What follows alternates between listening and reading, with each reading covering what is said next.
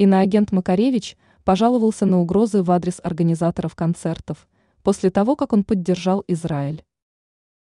Андрей Макаревич «Звездочка», переехавший в Израиль после начала военной спецоперации в Украине, пожаловался на то, что в адрес организаторов его концертов поступают угрозы.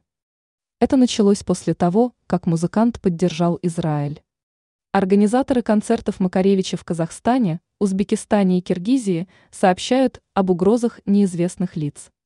Сам Макаревич связывает угрозы с тем, что он поддержал Израиль после начала конфликта с Палестиной.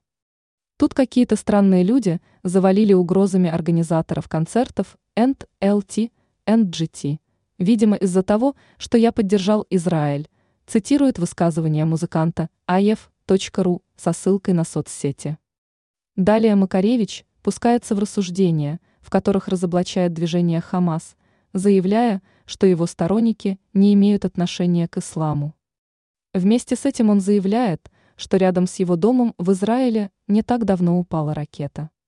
Музыкант утверждает, что ракету выпустили именно сторонники движения Хамас. А между тем город, в котором он живет, Фарадис, по словам Макаревича, почти на арабский. Российские СМИ со ссылкой на телеграм-каналы ранее сообщали, что концерты Макаревича могут быть отменены. Известно, что музыкант планировал в ноябре выступить в Алмате, Астане, Ташкенте и Бишкеке. Звездочка физлицо, признанная иноагентом в России по решению Минюста.